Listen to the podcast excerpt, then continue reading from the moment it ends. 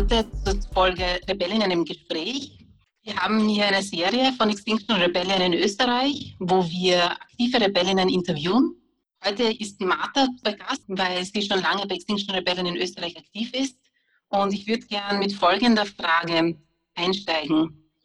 Ich würde gerne vorerst wissen, von welcher Richtung du kommst und wie dein Weg dich zu Extinction Rebellion geführt hat.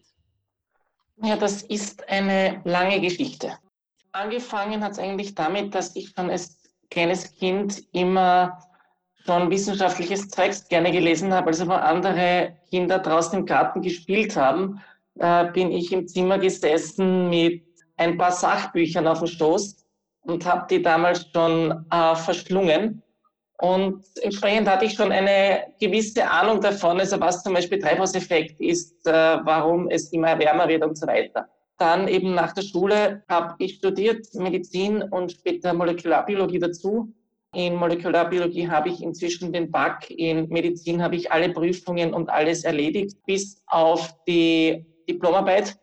Und dann, so etwa um 2016 herum, bin ich immer tiefer in eine Depression gerutscht.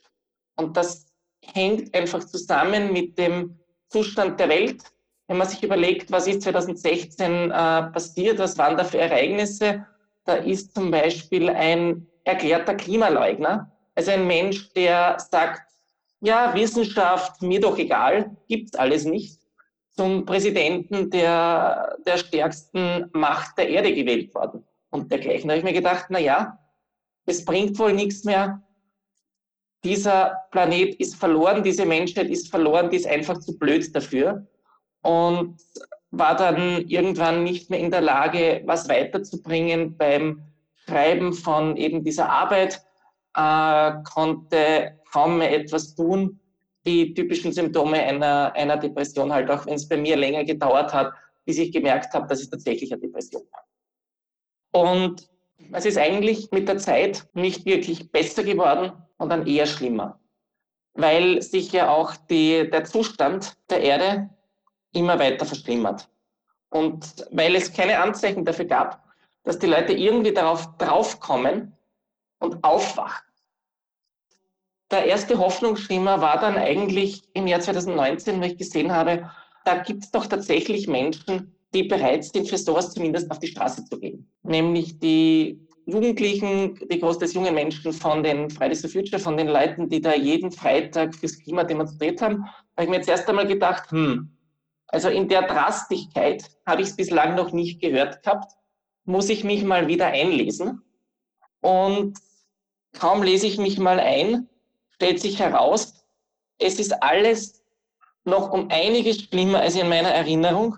Plus die Menschheit hat völlig darin versagt, irgendwas zu unternehmen die letzten 30 Jahre und auch die letzten 10 Jahre ist beim Klima absolut nichts weitergegangen. Wir fahren nicht nur auf einen Wand zu, wir steigen sogar noch aufs Gas.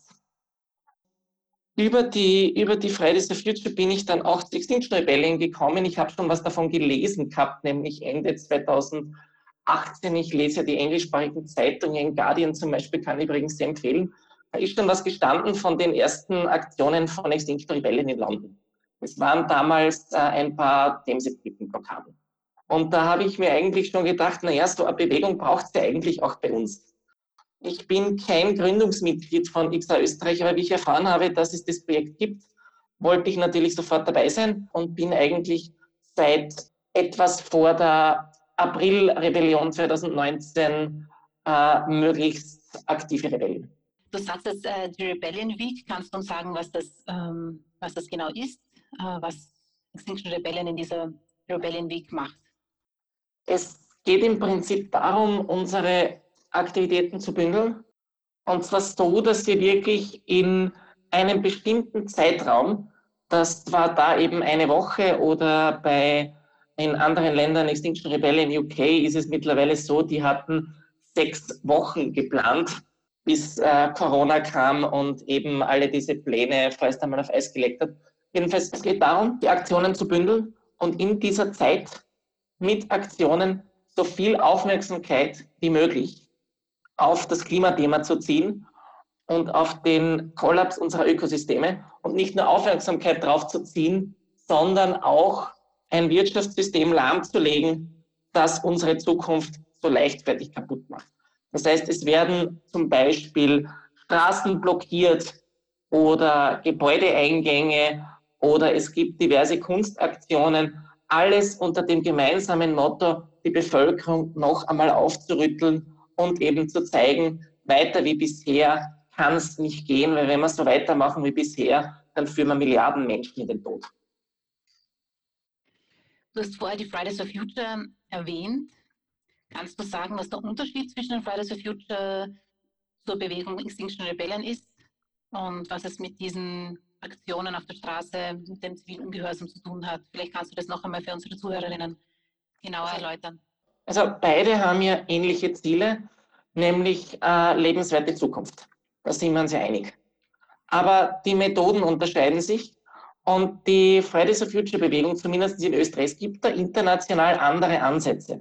Wenn man sich anschaut, was in Frankreich, ich glaube, das heißt Youth for Climate, Youth Strike for Climate oder so ähnlich, bin ich mir nicht sicher, was dort unter diesem Label möglich ist, was unter diesem Label möglich ist in Deutschland und was sich unsere österreichische Sektion traut, dann gibt es doch ein paar Unterschiede und ehrlich gesagt, Unsere österreichische Sektion ist so ziemlich auf der, auf der harmlosesten Seite. Und die Methoden unterscheiden sich aber.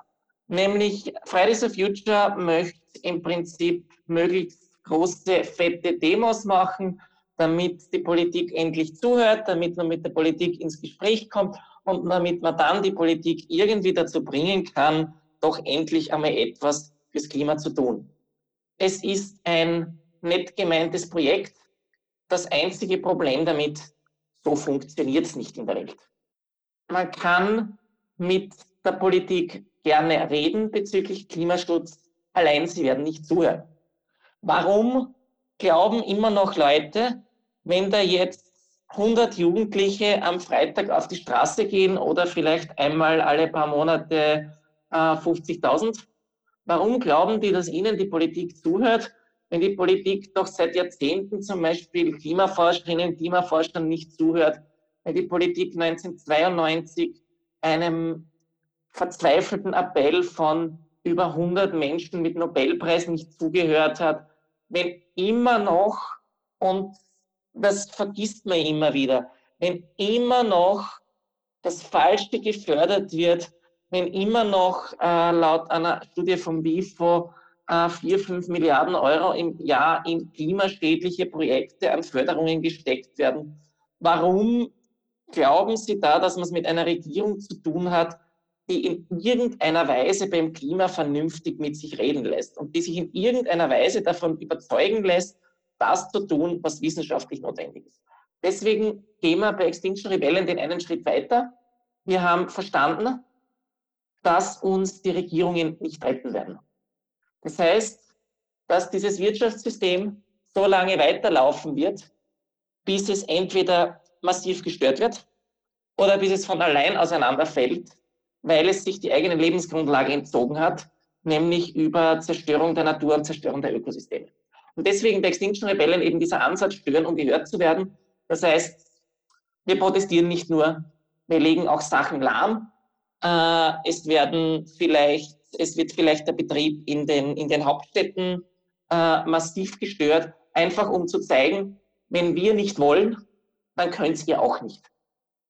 Wenn wir nicht wollen, dass dieses mörderische Wirtschaftssystem so weiterläuft, dann könnt ihr das auch nicht. Und um zu zeigen, wir haben keine Angst mehr. Weil der wichtigste Faktor, wie Menschen auch in den repressivsten Regimen bis in den Tod gehen, ist, dass sie immer noch Angst davor haben, was sonst passieren kann. Sie haben Angst davor, was passiert, wenn die Staatsmacht auf sie niedersaust, wenn sie eingesperrt werden, wenn sie gestraft werden und so weiter.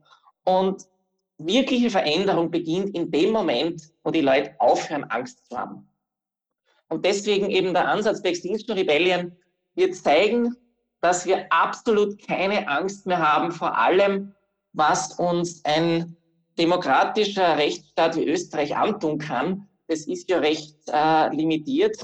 Ähm, was passiert im allerschlimmsten Fall für eine für eine Person, die der Mehrheitsbevölkerung angehört, nicht in irgendeiner Weise anders ausschaut und damit vielleicht zusätzliche Repression auf sich zieht. Das Schlimmste, was passieren kann, ist, dass man zwangsweise auf Urlaub gesteckt wird, in einen eigenen Raum mit Fernseher, mit Bett, wo jeden Tag das Essen gebracht wird, wo man halt nicht von alleine gehen kann für eine Weile. Das ist das Schlimmste, was passieren kann. Und jetzt vergleicht man das mit Mord und Totschlag, was auf der Welt die Zustände sind, wenn wir noch ein paar Jahrzehnte so weitermachen oder auch nur einige Jahre, kommt auf die, auf die Person an, die man fragt. Ich kenne dich jetzt schon äh, eine Zeit lang und weiß, wie viel du dich beschäftigst mit diesen Themen, dich äh, sehr stark mit dieser wissenschaftlichen Zahlen auseinandersetzt. Kannst du uns Tipps geben, wo du recherchierst und wo du diese Informationen herbekommst? Also, wo ich Informationen herbekomme. Äh, es gibt verschiedene Quellen und ich schaue immer, die, ich versuche es immer direkt an der Quelle zu beziehen, nämlich aus den, aus den wissenschaftlichen Journals. Da gibt es wissenschaftliche Suchmaschinen. Äh, bei allen Problemen, die Google immer verursacht, Google Scholar ist zum Beispiel eine Möglichkeit, wie man relativ äh, schnell verschiedenste wissenschaftliche Datenbanken durchforsten kann. Äh, dann gibt es äh, Mittel und Wege, auf die ich jetzt hier nicht näher eingehe, äh, wie man einen, wie man nicht nur den Abstract lesen kann, sondern auch den, den Volltext, wo oft äh, noch einiges mehr an nützlicher Info drinnen steht. Aber das ist nicht unbedingt immer allgemein verständlich geschrieben. Deswegen, es gibt auch äh, populärwissenschaftliche Abhandlungen, wo man sich vielleicht einlesen kann ein bisschen. Und was ich auch sehr empfehlen kann, sind diverse Thinktanks, die da immer wieder mal Positionspapiere rausgeben. Äh, Breakthrough ist einer davon, die sind in Australien ansässig und äh, publizieren einiges zum Thema Klimakrise, ökologische Krise und zwar auch insbesondere zum vernachlässigten Risiko, nämlich ähm, was, eben, was die was in der Öffentlichkeit kommuniziert wird und worauf die ganze Policy basiert, zum Beispiel beim Pariser Klimaabkommen, das ist ja nicht die ganze Wahrheit. Es ist ja das, wovon die Wissenschaft ausgeht, dass es nicht nur sehr wahrscheinlich, sondern praktisch sicher ist, dass das auftreten wird. Und dann gibt es noch eine ganze Menge anderer Sachen, nämlich von Risiken, von denen wir uns eben nicht sicher sind, dass sie kommen und wo sich, wo deswegen Wissenschaftlerinnen und Wissenschaftler immer noch die Hosen voll haben, mit sowas an die Öffentlichkeit zu gehen. Äh, deswegen steht auch im IPCC-Bericht äh, von einem Meeresspiegel in einem äh, schlimmen Szenario von einem Meter bis 2100, wobei ich selber glaube, dass wir wahnsinniges Glück haben, wenn es unter zwei Meter bleibt. Weil die höheren Szenarien schlicht nicht kommuniziert werden. Und da gibt es eben da diese diese ganz gut geschriebenen, aus meiner Sicht und auch gut referenzierten Paper von Breakthrough Online, die man sich auch anschauen kann. Kannst du uns noch sagen, wie, wie dein alltägliches Leben ähm, aussieht? Verbringst du den Tag mit dich mit, zu informieren? Du gibst ja auch Talks bei Extinction Rebellion regelmäßig. Wie kann man sich dein aktivistisches Leben so vorstellen? Ich mein Leben so vorstellen kann? Naja, zunächst einmal viel zu lang schlafen, weil es ja bei all dem Zeugs, was ich tue, ziemlich egal ist, wann ich es tue. Es sei denn, ich äh, werde um eine Uhrzeit wie diese in ein Interview gebeten. Äh, das heißt, wenn ich einmal munter bin, äh, schaue ich mal, was ich zu tun habe. Ich hänge nicht immer an Extinction Rebellion Kram. Ich mache auch gelegentlich ein Spielchen oder sowas. Aber ich bin eben eine, die äh, sich ziemlich tief in die Recherche kniet. Das heißt, ich versuche mich auf dem Laufenden zu halten, vielleicht eine Studie zu lesen, von der ich am Vortag gehört habe, dass sie existiert. Und dann, je nachdem, ich schreibe Texte, äh, da schauen, dass ich da wieder an ein paar Formulierungen feile oder an, an Text aufsetze. Äh, meine Talkfolien, wer in mehreren Talks dabei war, weiß, dass sich die von Mal zu Mal ein kleines bisschen ändern, weil ich immer wieder ein paar so, so Kleinigkeiten neu dazu nehme, rausnehme, umstelle. Ähm, dann äh, gibt es inzwischen noch sehr, sehr regelmäßig Zoom-Calls oder andere Tools, so Jitsi oder anderes, äh, wo ich mich mit anderen austausche, im Wesentlichen äh, XR-Business, äh, europaweite Arbeitsgruppen zum Beispiel oder äh, in, in Österreich äh, gibt es auch einiges oder eben hier heute Und ja, also ich habe eigentlich meinen Alltag mit meiner XA-Tätigkeit äh, völlig verwoben. Ich kann kaum sagen, wo das eine anfängt und das andere aufhört. Das klingt nach einer sehr intensiven, aber ich denke auch spannenden Zeit. Ähm, vielleicht kannst du uns auch noch zu deinen, deinen Reisen ähm, etwas sagen. Ja, du hast mir auch erzählt, wie, viele, wie viel du auch unterwegs bist in Österreich und in anderen Ländern. Ja, meine Reisetätigkeit. Ich komme ein wenig herum. Und zwar zum Beispiel äh, dadurch, äh, dass ich Vollzeitrebellin bin und sonst nicht viele andere Dinge habe, um die ich mich zu kümmern habe. Unbedingt jetzt sofort. Es gibt einiges, was langfristig zu erledigen ist, zum Beispiel die Diplomarbeit fertig kriegen, damit ich als Medizinerin einsteigen kann. Aber äh, kurzfristig bin ich relativ ungebunden. Das heißt, ich kann hin und her fahren. Und ähm, ich bin zum Beispiel schon in allen neuen Bundesländern gewesen von Österreich, um dort jeweils äh, Vorträge zu halten. Und ich bemühe mich immer, meine Reisen so zu organisieren, dass ich auf der, dass ich möglichst wenig hin und her fahre, dass ich auf der Rückfahrt gleich wieder sinnvolle Dinge mitnehme. Äh, ein Beispiel, wie ich zuletzt in, in Brüssel war für ein europaweites Klima-Umwelt-Aktivistinnen-Meeting, bin ich auf der Rückfahrt über Innsbruck, wollte ich eigentlich auf der Rückfahrt über Innsbruck, Vorarlberg, äh, Salzburg, Linz noch die jeweiligen Rebels besuchen. In Vorarlberg war diesmal für mich Schluss, äh, weil ein Husten, den ich mir eingefangen habe durch äh, äh, bei einer Verkühlung dort ähm, zu Corona-Zeiten nicht unbedingt mehr so reisetauglich war und weil es einfach die Zeiten sich so geändert haben, dass es nicht mehr besonders sinnvoll war, öffentliche Vorträge zu halten und vorher eben auch schon. Das heißt, ich kann herumfahren, ich fahre auch herum, einfach weil es mir auch wichtig ist, Menschen, egal wo sie leben in diesem schönen Land, äh, darauf aufmerksam zu machen, Leute, dieses Schiff ist am Sinken. Ich denke, das ist total wertvoll, dass du auch unterwegs bist, dass, äh, dass du aktiv auf Menschen zugehst und auch in, in andere Ortsgruppen fährst. Es gibt ja ins, äh, insgesamt jetzt schon in fast allen Bundesländern in Österreich Ortsgruppen. Ich würde dich gerne noch äh, auch noch fragen, weil ich das sehr, sehr, sehr spannend finde, dass du auch bei der letzten Rebellion Week auch nach Berlin gefahren bist, um uns auch nochmal so einen Einblick zu geben, wie das in, in Deutschland abgelaufen ist. Und vielleicht kannst du uns äh, ein Beispiel kurz erläutern, was du dort miterlebt hast. Mhm. Also es ist immer gut, wenn man sich ein bisschen international austauscht, ein bisschen international vernetzt. Und gerade einem kleinen Land wie Österreich tut es gut, wenn da einzelne Rebels äh, auch einmal teilnehmen an den wirklich großen Aktionen, zum Beispiel bei unserem nördlichen Nachbarn. Weil es gibt nämlich auch einen Unterschied zwischen dem, was man in Wien mit äh, 300 Leuten anstellen kann und dem, was passiert, wenn in Berlin plötzlich äh, 3000 Leute oder 4000 Leute das machen.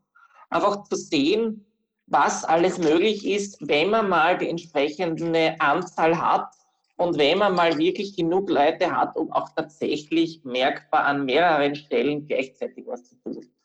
Und habe an etlichen Besetzungen mitgemacht. Nur um ein Beispiel zu nennen, der große Stern, also der siebenspurige, glaube ich, Kreisverkehr rund um die Siegessäule, war für 58 Stunden besetzt. Da ging nichts mehr. Da waren, da waren jede Menge Rebels auf der Straße und wir haben jede Menge anderer spannender Sachen gemacht. Zum Beispiel ein Chor aus Schweden hat uns schön Ständchen geliefert, weil die skandinavischen Länder waren auch in, in Deutschland zur Rebellion. Und das sieht man eben auch die Unterschiede, nämlich dass dort es tatsächlich möglich war, wirklich viel Aufmerksamkeit zu kriegen, äh, dass dort auch von einem Störeffekt von deutlich was zu spüren war Natürlich ist von diesem Effekt viel, viel mehr zu spüren, wenn bei den nächsten Aktionen dann nicht 3000, 4000 auf der Straße sind, sondern 30.000, 40.000. Und wie 30.000, 40.000 ausschauen, äh, das sieht man, wenn man sich anschaut, was in den Rebellion Weeks in London, UK zum Beispiel abgeht. Und ähm, so viel zum Thema äh, Berlin. Ja, spannend. Also, Danke, Martha, für diese diese, ja. Ich finde es im Nachhinein immer besser, dass es mich damals nach Berlin verschlagen hat, statt immer nur in Wien zu bleiben. habe auch Kontakte geknüpft zu, zu deutschen Rebels und so weiter und so fort. Eine große Familie. Ja, danke, Martha. Bevor wir jetzt ähm, auch unsere Teilnehmerinnen und Zuhörerinnen fragen, um, ob sie noch etwas von dir wissen möchten, würde ich gerne vorerst noch eine abschließende Frage stellen. Und zwar ist etwas Besonderes bei Extinction Rebellion auch, sind auch die Bezugsgruppen. Und würde gerne von dir erfahren, was Bezugsgruppen sind und wie man zu einer Bezugsgruppe kommt. Also Bezugsgruppen sind im Wesentlichen die kleinste Einheit äh, von Extinction Rebellion über das Individuum hinaus. Also im Prinzip eine Gruppe von Menschen, die sich einig ist, wir sind im Arsch und die entsprechend Sachen machen wollen, um den Kahn aus dem Dreck zu ziehen. Also die vielleicht eine Aktion machen wollen, das kann eine symbolische Aktion sein oder man gleistert sich an ein Gebäude, das ist vielleicht etwas weniger symbolisch und mehr, mehr praktisch. Und ähm, diese Bezugsgruppen können eigentlich selber entscheiden, was sie tun wollen, was sie, was sie nicht tun wollen. Einzige, woran sie gebunden sind, wenn sie Aktionen als Extinction machen wollen, sind die gemeinsamen zehn Prinzipien und Werte von A. Und alles, ähm, alles andere ist ihnen selber überlassen. Zum Beispiel, wie weit sie gehen wollen, was sie tun wollen, was sie damit bezwecken wollen und so weiter. Solange es zu den Prinzipien und Werten von Extinction Rebellion passt und die Leute das als Extinction Rebellion Aktion äh, branden wollen, können sie das auch gerne tun. Die Symbole zum Beispiel, die XA immer verwendet, alles frei verfügbar im Netz. Und wie kommt man zu einer Bezugsgruppe? Ideal sind das ja Leute, die sich vorher schon kennen. Also die sollten nämlich nicht nur Zeit miteinander verbringen, um Aktionen auszuhacken, sondern vielleicht auch gelegentlich einmal einfach so, weil man gerne Zeit miteinander verbringt, weil man zum Beispiel gerne mal grillen geht, schwimmen geht oder gemeinsam als Fußballmannschaft auf dem Platz steht. Und deswegen wäre es gut, wenn man sich umschaut im eigenen Umfeld, im eigenen Freundeskreis, und dann kann man überlegen, wie schaffen wir es, es jetzt da draus, diese zehn Leute, bei mir sind es inzwischen acht, wir haben auch zu sechs angefangen, die dann auch äh, aktiv sein wollen. Und als Bezugsgruppe macht man eben viele Dinge äh, zusammen, unternimmt gelegentlich einmal was zusammen und so weiter. Und gelegentlich plant man auch äh, Aktionen, beziehungsweise wenn man die, wenn man nicht selber planen will, schaut man, was für Aktionen laufen und ob man sich mit beteiligen mag. Übrigens, äh, wenn jetzt eine Bezugsgruppe da ist für, für Extinction Rebellion Aktionen hauptsächlich, das heißt ja nicht, dass man sich auf Extinction Rebellion beschränken muss. Man kann auch gemeinsam als Bezugsgruppe mit einem Banner, das man gemalt hat, auf die nächste Fridays for Future Demo gehen. Oder man kann sich vielleicht an Ende Gelände und dergleichen in, in Deutschland beteiligen. Äh, oder den Hambacher Forst besetzen. Wichtig ist nur, wenn man als Bezugsgruppe eine Aktion im Namen von Extinction Rebellion macht, dass man sich an die Werte und Prinzipien hält. Das ist die einzige Vorgabe. Danke, Martha, für diese Erklärung und Ausführung. Ich würde jetzt gern unsere Zuhörerinnen einladen, Fragen zu stellen, entweder mit Handzeichen oder sonst auch einfach in den Chat schreiben. Dann kann ich die Frage auch vorlesen. Gibt schon eine Frage von jemandem an die Martha? Wer möchte gerne noch etwas wissen? Wir haben noch 20 Minuten, also es gibt noch Zeit oder sozusagen noch eine Viertelstunde. Und dann machen wir noch eine Abschlussrunde mit, mit allen Teilnehmern. Ich hätte noch eine Frage, Martha, wie du es schaffst, ähm, auch optimistisch zu bleiben. Oder die Frage, bleibst du noch optimistisch oder bist du oft pessimistisch, wenn du in die Zukunft blickst? Und wie gehst du damit um? Ähm, für Optimismus bleibt mir wenig über ich versuche so optimistisch zu sein, wie es geht, aber ich bin halt doch Realistin und als Realistin muss ich sagen, 1,5 Grad, vergiss es. Der wirkliche Kampf wird darum sein, ob wir das Klima überhaupt noch stabil kriegen oder ob uns das wirklich einfach davonfährt und es von äh, Jahrzehnt zu Jahrzehnt heißer, heißer, heißer wird uns das völlig egal, was wir tun. Und ich gehe nicht davon aus, dass sich die Erwärmung noch wesentlich unter 2 Grad stabilisieren lässt. Wenn man sich anschaut, sogar die optimistischen Schätzungen sagen, dass wir ein halbes Grad extra schon eine Erwärmung im System drinnen haben, allein über die Aerosole. Das heißt, wenn wir aufhören, alles dreckig zu machen, dann werden die Aerosole auch weniger, also Rußpartikel zum Beispiel in der Atmosphäre. Dann haben wir allein dadurch, dass das wegfällt, ein halbes Grad mehr. Natürlich auch nicht von heute auf morgen, sondern graduell, aber da sieht man schon 1,1 Grad heute plus ein halbes Grad im optimistischen Fall. Schätzungen gehen auch bis 0,7, 0,8 oder sowas. Das heißt, man kann sich denken, 1,5 wären das nimmer. Und entsprechend, ich glaube aber trotzdem, dass es möglich ist, eine lebenswerte Zukunft für alle Menschen noch zu sichern.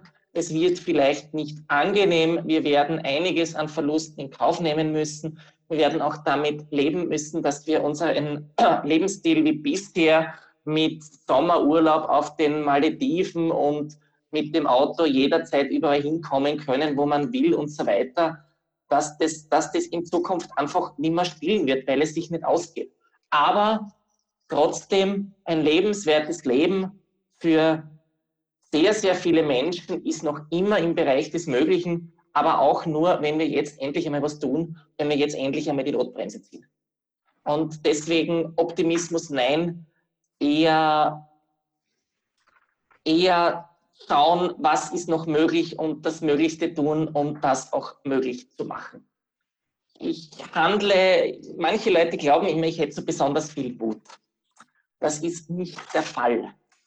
Ähm, es ist der Wut der Verzweiflung und die Gewissheit, dass es noch viel, viel schlimmer wird, wenn wir jetzt nicht einsteigen. Also so viel, so viel zu diesem Thema. Ich hoffe, das gibt ein bisschen einen Einblick. Mhm. Danke.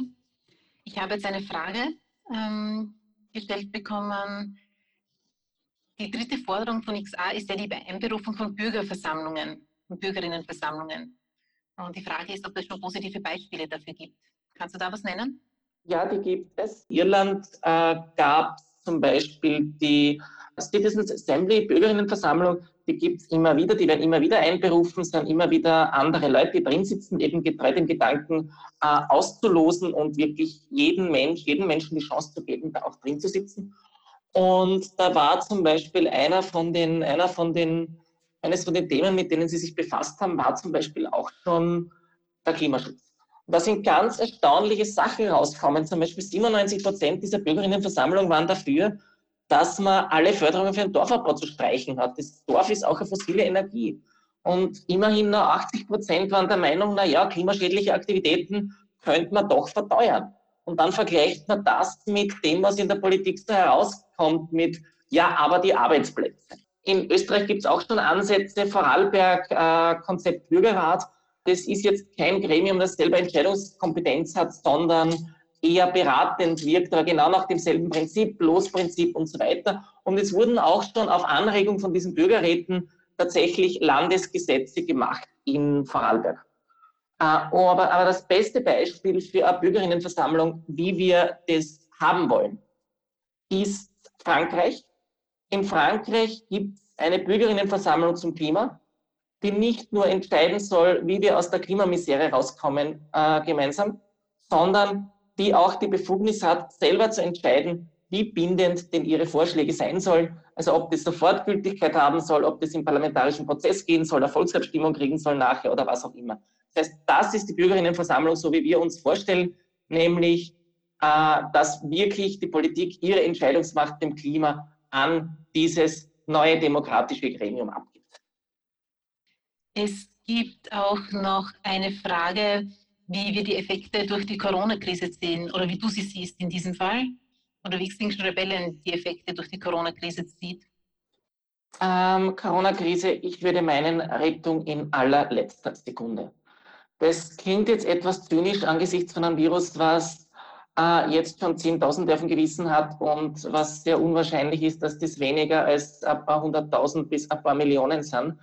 Äh, ich schätze, die Zahl der Toten wird in die Millionen gehen. Aber dieses Virus ist ein Warnschuss, um zu zeigen, dass wir eben nicht alles im Griff haben.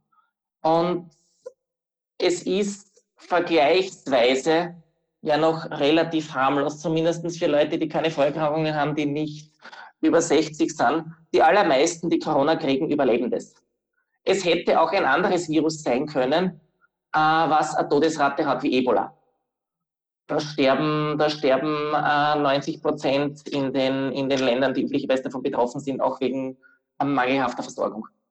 Äh, plus, es zeigt wirklich auf, wir haben, wir haben die Lage nicht im Griff. Und es gibt immer noch einige Sachen, die die Natur auf Lager hat, äh, die, denen wir Menschen einfach ausgeliefert sind. Und es hat auch gezeigt, dass Regierungen in der Lage sind, auf die Wissenschaft zu hören. Nämlich, dass es in Österreich so einen Shutdown gegeben hat, wo äh, so massive Eingriffe es gegeben hat ins öffentliche Leben. Das liegt daran, dass die Regierung sich entschieden hat, auf die medizinische Wissenschaft zu hören, auf die Ärztinnen und Ärzte, auf die Epidemiologinnen und Epidemiologen, die gesagt haben, wir müssen das tun, wir müssen Sozialkontakte einschränken, wenn wir Menschenleben retten wollen. Und die Regierung hat es getan.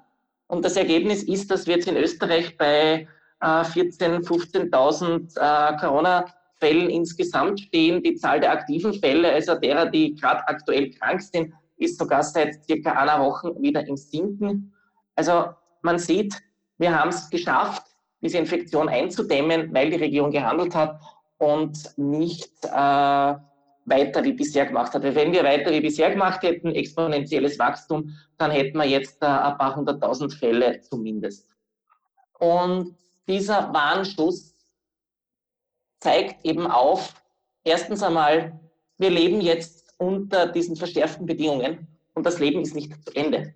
Das Leben ist nicht zu Ende gegangen, nur weil wir jetzt vielleicht einmal zwei Wochen am Monat nicht in der Lage waren, Wand einzukaufen. Das Leben ist nicht zu Ende gegangen. Wahnsinn. Das Leben ist nicht zu Ende gegangen, nur weil wir nicht in der Lage waren, mit dem, äh, mit dem Auto äh, auf Urlaub zu fahren oder äh, einmal um die halbe Welt zu fliegen. Das Leben ist nicht zu Ende gegangen. Das heißt, ein lebenswertes Leben ist immer noch möglich. Und die Einschränkungen, die es braucht, um die Klimakrise einzudämmen, sind bei weitem nicht von derselben Größenordnung wie die, die jetzt kurzfristig für, äh, für die Eindämmung von Covid-19 äh, erforderlich sind. Wir sehen schon heute, es gibt auch positive Nebeneffekte der Corona-Krise, die natürlich so schnell es geht überwunden werden muss, weil Menschenleben ein zu hoher Preis sind dafür. Aber man sieht, dass in indischen Städten die Menschen in der Corona-Krise das allererste Mal im Leben einen blauen Himmel gesehen haben, weil auch zum Beispiel der ganze Smog weggefallen ist. Die Stickoxidbelastungen sind massiv gesunken. Es könnte sogar sein, wenn es natürlich nur, wenn es gelingt, die Ausbreitung einzudämmen, woran ich inzwischen massive Zweifel habe. Wenn es gelingt, die Ausbreitung einzudämmen, könnte Corona sogar die erste Epidemie sein, an deren Folgen mehr Menschen gesund werden als erkranken und sterben. Wenn man sich nämlich anschaut, was passiert, wenn man diese ganze Luftverschmutzung wegnimmt, was passiert mit der Luftqualität, was passiert mit der Gesundheit von Menschen, die dem ausgesetzt sind. Also Corona ist ein sehr, sehr deutlicher Warnschuss der Natur. Wir haben nicht alles im Griff und wir müssen dringend etwas an unserer Lebensweise ändern, weil es so nicht weitergehen kann. Und es geht auch, das zu tun. Ich habe noch eine sehr spannende Frage, Martha. Und zwar, lautet die, wie siehst du die Rolle der WHO in der aktuellen Krise in Bezug auf die erste Forderung von XR Rebellion? Tell the truth. Hm. Ob die WHO die, die Wahrheit gesagt hat von Anfang an, weiß ich jetzt nicht genau. Ich weiß auch nicht, inwiefern äh, die KPCH, also die, führende, die regierende Partei, die einzige Partei Chinas, ähm, da vielleicht auch Infos von der WHO vorenthalten hat in der Anfangsphase. Die haben ja im Prinzip schon im Dezember die ersten Fälle gehabt und alles verduscht, solange bis es nicht mehr gegangen ist. Ähm, und seither ist die Reaktion eigentlich vorbildlich von der, von der, von der WHO. Also seit China aufgehört hat, das zum Verduschen. Äh, nämlich, dass wirklich versucht wird, äh, einzudämmen, wo es geht. Problematisch ist äh, natürlich dann, wenn jetzt plötzlich äh, Regierungen da sind und meinen, ja, Economy, Economy, Economy, ist uns wurscht, was mit den Leuten passiert und dieses Virus kommt sowieso nicht zu uns. Das Virus kommt überall hin. Fakt. Für mich war klar schon Ende Februar, die Eindämmung ist gescheitert, die, die Ausbrüche werden sich nicht aufhalten lassen, aber es war halt die Zeitskala noch unsicher, nämlich wann es passiert. Und die WHO hat auch schon klar gesagt, das ist eine Global Health Emergency, auch wenn sie sich am Anfang nicht getraut haben, das Pandemie zu nennen. Und erst, wo eh schon klar war, dass es sich wirklich überall ausbreitet, sind zu diesem Wording übergegangen. Aber jedenfalls, ich sehe beim Handling der WHO, außer in der Anfangsphase, wo man sich vielleicht ein bisschen zu sehr darauf verlassen hat, was China so gesagt hat und vielleicht auch zu wenig Daten gehabt hat, was dort passiert ist. Aber generell sehe ich jetzt an den Bemühungen der WHO jetzt nicht unbedingt so ein großes Versagen. Martha, ich möchte jetzt gerne ähm, zum Ende und äh, zum Ende unserer, wir kommen zu unserem Ende unserer Zeit und ich möchte gerne noch eine abschließende Frage stellen an dich und zwar eine sehr wichtige Frage. Wie kann man bei Extinction Rebellion aktiv werden? Wie kann man auch mehr davon erfahren, was du alles recherchierst, von dem du heute schon vieles erzählt hast? Was gibt es für Möglichkeiten einzusteigen und mitzumachen? Also die einfachste Möglichkeit einzusteigen, mitzumachen, ist wohl, dass man Extinction Rebellion in eine Suchmaschine haut, sich die zehn Prinzipien und, und Werte findet in der jeweiligen Sprache, äh, sich überlegt, ob das etwas ist. Und wenn man meint, ja, da kann ich, damit kann ich mitgehen und die, die drei Forderungen, die wir haben, finde ich auch gut, dann kann man eigentlich sofort sagen, ich bin jetzt Teil von Extinction Rebellion und ich mache jetzt alles Extinction Rebellion Aktionen. Das Logo ist nicht so schwer zu zeichnen ich schaff's auch mit, ich schaff's auch mit Kreide. Also wenn ich das schaffe, als ziemlich untalentierter Mensch, dann schafft ihr das auch. Ähm, und wenn man sich jetzt bei Extinction Rebellion Österreich reinhängen will, nur noch einmal zur Betonung, man kann auch bei Extinction Rebellion mitmachen und sich einfach so als Extinction Rebellion verstehen, ohne bei irgendeiner von diesen, bei irgendeinem von diesen Zusammenschlüssen dabei zu sein, mitzumachen. Dann gibt's auch die Website von äh, xrebellion.at und da kann man sich informieren, da gibt es auch einen Kalender, was alles an Events ist und unter Werde aktiv findet man äh, so, was man so alles, was man so alles tun kann. Man findet auch die Prinzipien und Werte dort und alles. Äh, Ergebnis meiner Recherche versuche ich möglichst allgemein verständlich in äh, Vorträge zu packen, nämlich regelmäßig äh, mittwochs um jeweils 19 Uhr, wo ich eben unter dem, unter dem Thema Wann, wenn nicht wir, äh, zeige erstens einmal, wie schlimm es schon steht und dann zweitens einmal eben genau das, was, warum Extinction Rebellion, was ist Extinction Rebellion, wie kann man mitmachen. Aber es geht sehr, sehr einfach und simpel, wenn einem sonst nichts anderes einfällt und man bei XA Österreich dabei sein mag, einfach eine Mail an info at äh. Aber wichtig ist, endlich mal was zu tun, statt nur drüber zu reden. Vielen Dank, Martha, für dieses Gespräch und ähm, die vielen Inputs, die du uns gegeben hast und auch die Motivation, jetzt hier am Ende mitzumachen. Vielen Dank, Martha. Ja, gerne.